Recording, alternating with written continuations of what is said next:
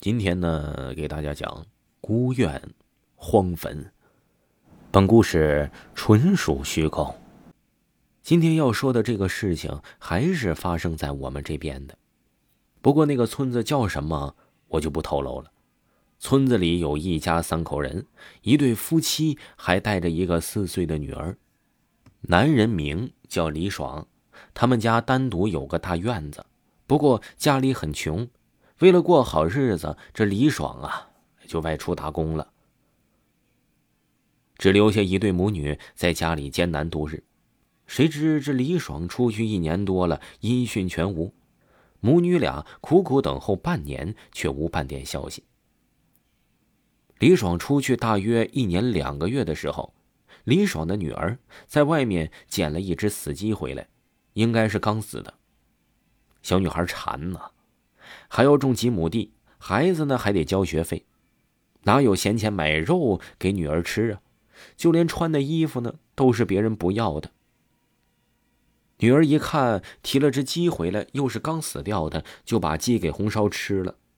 谁知道就是吃了这母鸡，女子二人都被毒死在了家里。好几天才被别人发现，原来那只鸡呀是吃耗子药死的。在村民的帮助下，好歹也帮他们母女安葬了，尸骨就埋在了他们家的院子里。自从这对母女下葬之后，这附近的居民家里总是鸡少鸭子少的。大家开始啊觉得是黄鼠狼一类干的事儿，可后来发现连猪都少了，大家就纳闷了：这黄鼠狼也不能拖几百斤的猪啊！大家不约而同的想到了那对埋在院子里的母子俩。胆大的村民白天趴在墙头上往院子里看，只见里面荒草丛生，很是荒凉。一把大锁挂在了门上，而周围的杂草好像好多好多的。村民们一看，心里就凉飕飕的，一路小跑回家。然后大家都刻意的回避那个地方，就算绕路。也都不从那儿走。这边呢，再说说李爽，他可倒霉了，刚到外地就被别人骗去搞传销了，一直软禁了一年，才被警方解救了。李爽暗暗发誓，一定要赚到钱，回家给女儿和媳妇儿过上好日子。然后就找了一个保安的工作，干了一年，也攒了两万块钱，背着行囊，牵着自己养的一条大黄狗就回家了，继续赶路。走了两天，终于就要到了。不过呀，是天气不太好，下雨了。等李爽到村头的时候，天都黑了。李爽赶紧一路小跑，赶紧回到了自己家的院子前，看着熟悉的大门，李爽觉得心酸。两年了，终于回来了。推开院门，屋子里的灯还亮着。这个时候，李爽带来的那条大黄狗怎么也不进李爽家的院子，只是呜呜的哼着，拼命的往外窜。李爽生气了：“我这都到家了，你他妈还不给我进呢！”硬拉着狗进了院子，拴在了柱子上。这个时候，屋门开了，李爽的媳妇儿出来了，看到李爽，却没有像李爽想的那样扑过来抱着他哭，只是笑眯眯的看着他。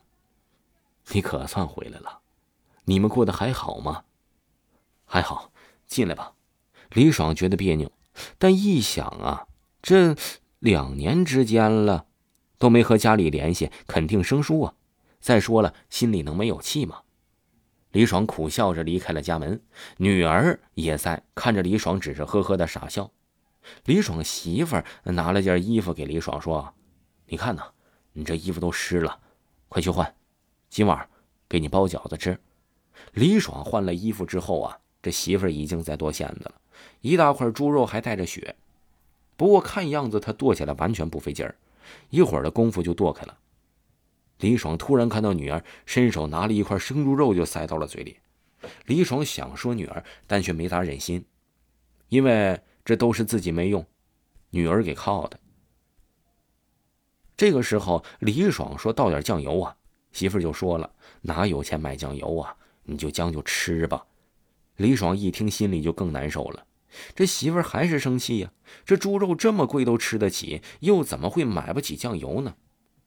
李爽暗暗的下决心，以后一定不要让他们母女受苦。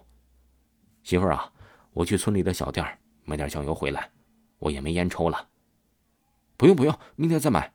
李爽都出了房门，说：“我一会儿就回来了。”李爽走出了院子，还想着给自己女儿买点好吃的呢。雨停了，小店就在村里，两分钟就到了。村里的人还在小店打牌呢。一个人抬头一看。看着李爽了，哎，小爽，啥样回来的呀？大家都回头看他。